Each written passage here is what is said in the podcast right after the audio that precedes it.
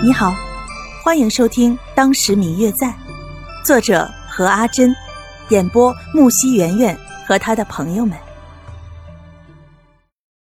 第一百五十六集，坐在院子中和刘芷兰两人喝着茶，吃着糕点。若秋，你别听他胡说，明明是自己想要早点出发，偏又来闹我们，是吧，芷兰？对啊，表姐。你别听婉倩的，她就是想早点出来玩。刘芷兰也笑着对白若秋说道，口里不停的与花如说着什么，谈笑风生。白若秋看着自己眼前院子里三个生气蓬勃的少女，一时间感觉自己好像生活在冬日暖阳的空气中，连这空气里都带了几丝活力与香气。昨天晚上，管他是谁，让他见鬼去吧。这一刻，我们难道不应该好好的享受我们的青春吗？白若秋拉着林婉倩的手，将她拽在了石桌旁坐下。婉倩，你呀，现在就好好的坐在这儿陪姐姐们聊聊天嘛。难得这样的好时光，要是这么急着去赶路，可不要辜负了这大好的时光了。说完，迅速地拿起了桌上的一块糕点，塞进了林婉倩的嘴里，堵住了她不满的声音：“你呀，肯定饿了，多吃点吧。”说完，心情大好似的拿起一块糕点吃了起来。嗯，好好吃啊！从昨天晚上就没有吃东西的我，怎么拯救我饥饿的肚皮呀？花如与刘芷兰两人看着林婉倩一脸的委屈，与白若秋怡然自得的神情，不由得笑了出来。三个人就这么在这里坐着，享受着秋日里晴朗的阳光。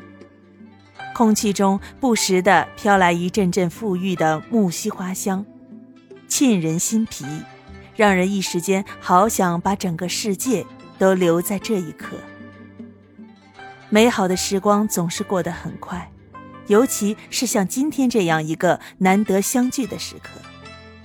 休息了大约一个时辰之后，前院便有人来催姑娘们整装准备出发了。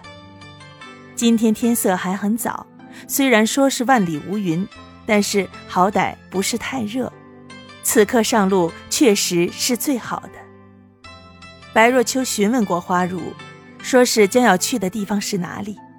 早上所说的，他并没有完全听清楚，也不好意思询问。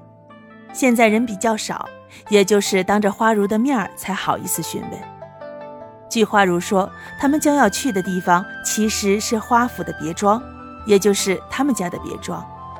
前几年他哥哥与穆子轩他们来这里避暑的时候，偶然发现那地方的。那里比较偏僻，一般人如果不驾着马车的话，根本就进不去。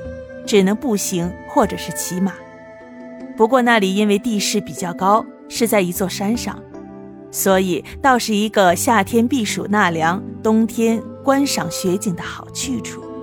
于是花平错，也就是花如的哥哥，就十分大手笔的买下了那块地，建了一处别庄。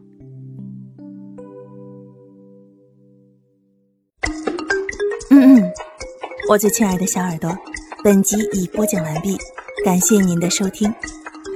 如果你喜欢这本书，欢迎您多多的点赞、评论、订阅和转发哟。当然，也可以在评论区留言，我会在评论区与大家交流互动的。喜欢这本书就给他点个赞吧，你的点赞和评论是我们创作最大的动力。感谢您的收听。